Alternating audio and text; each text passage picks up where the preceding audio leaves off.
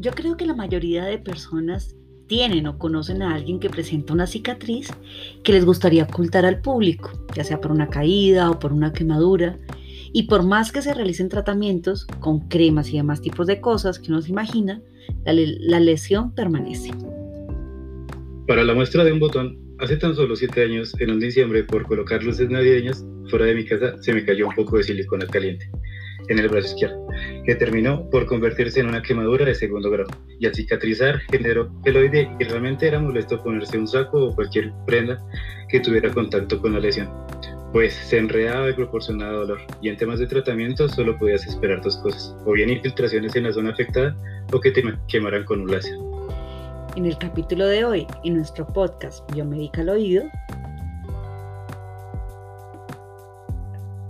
Oscar Garzón y Angélica Ramírez, estudiante y profesora de Ingeniería Biomédica de la Universidad Militar Nueva Granada, les contaremos un poco acerca de algunos de los métodos para tratar lesiones profundas de la piel, destacando los que se hacen in vitro, es decir, a través de cultivo celular.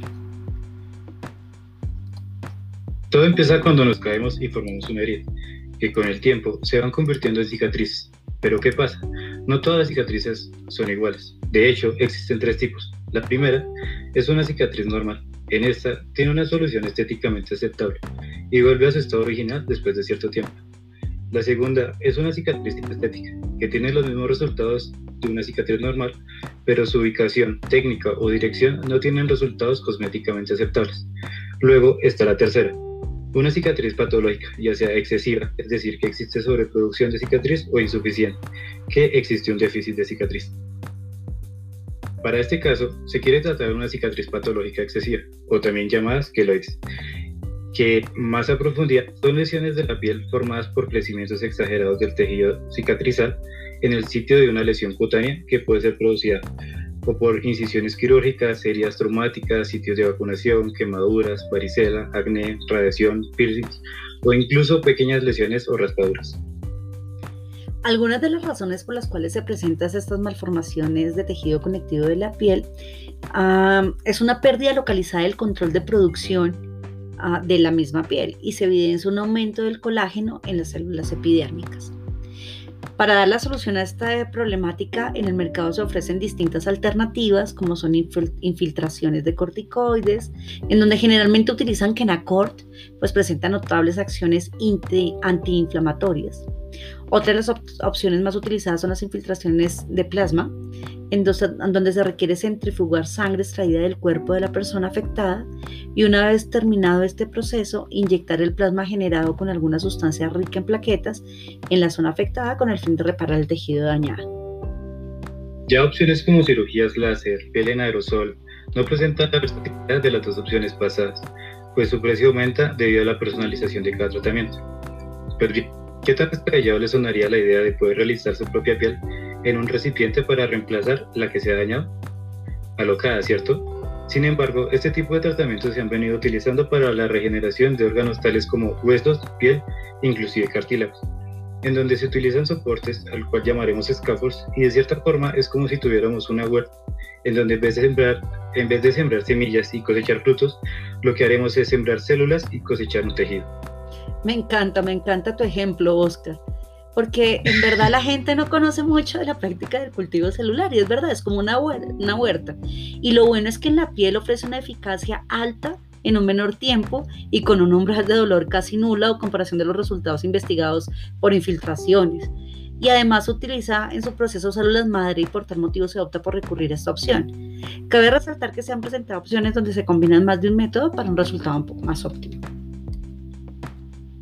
En la propuesta del proyecto de grado que se está haciendo con Oscar, simulación del método de leofilización de un cultivo celular epidérmico, nos comunicamos con la directora del Laboratorio de Biomateriales, Biomecánica y Bioinstrumentación, Lab 3 Bio.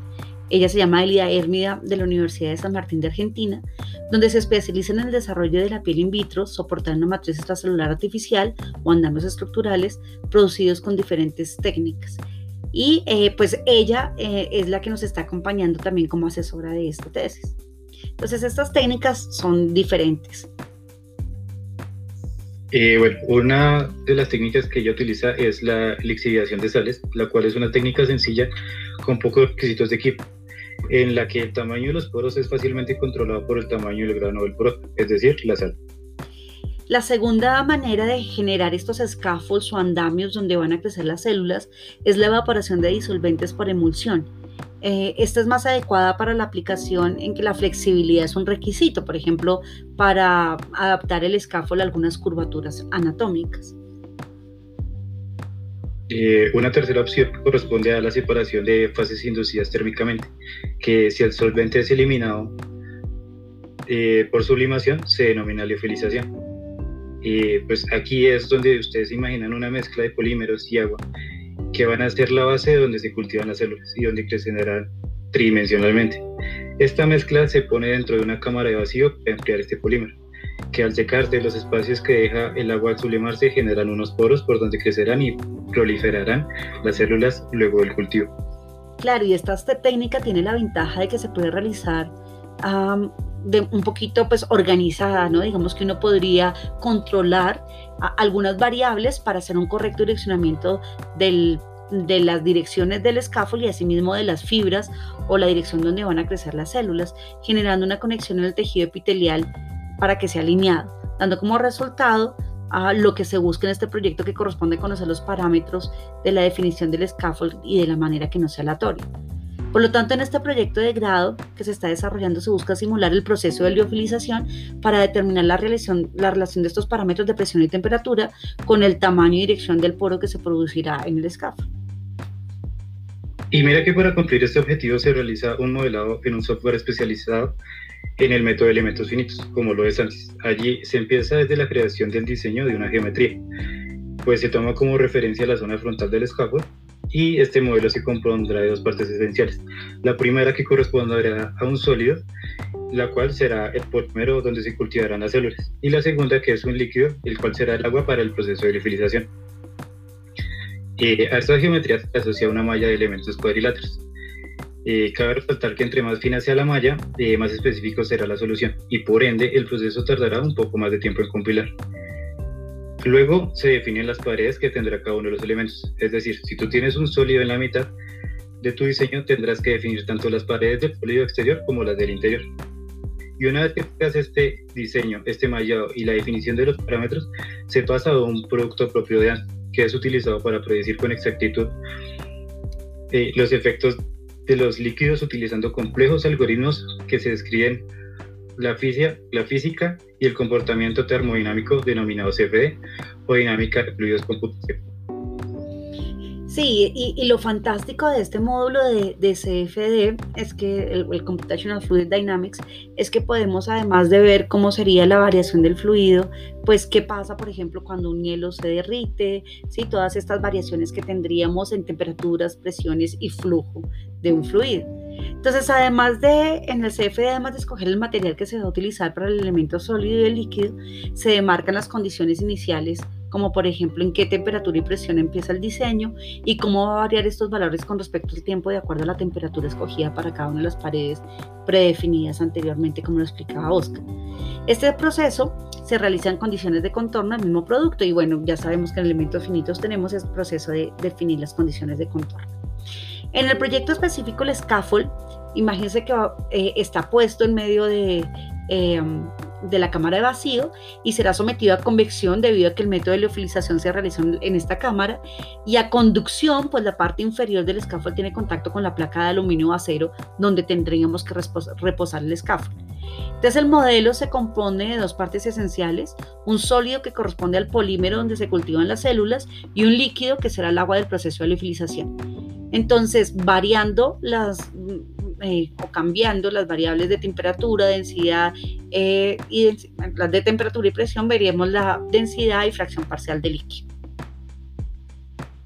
Y ya como resultado con estas simulaciones se puede obtener un acercamiento al método de liofilización y el comportamiento que sufren algunos polímeros frente a un calor específico y a una reducción de presión, además de evidenciar el tamaño y profundidad de los poros presentados en este método.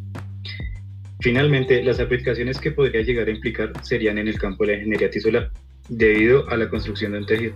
También sirve como una herramienta en el área del aprendizaje para conocer más acerca del proceso de liofilización en un cultivo celular y la evaluación de los conocimientos ya adquiridos.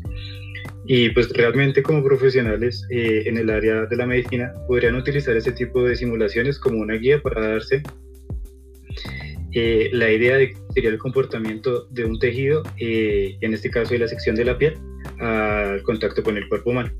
Inclusive los mismos ingenieros especializados en el área de tejidos tendrían un acercamiento a los valores esperados cuando se realizara el procedimiento in vitro. No se te haga raro que en algunos años haya soluciones cosmetológicas de este tipo, que te rellenen las arrugas por cultivos in vitro o que cuando vayas al, médico te puedan imprimir la piel sobre una herida. Bien, espero que les haya gustado este capítulo. Este fue un capítulo más de Biomédica al Oído, porque el conocimiento hace parte de la cura.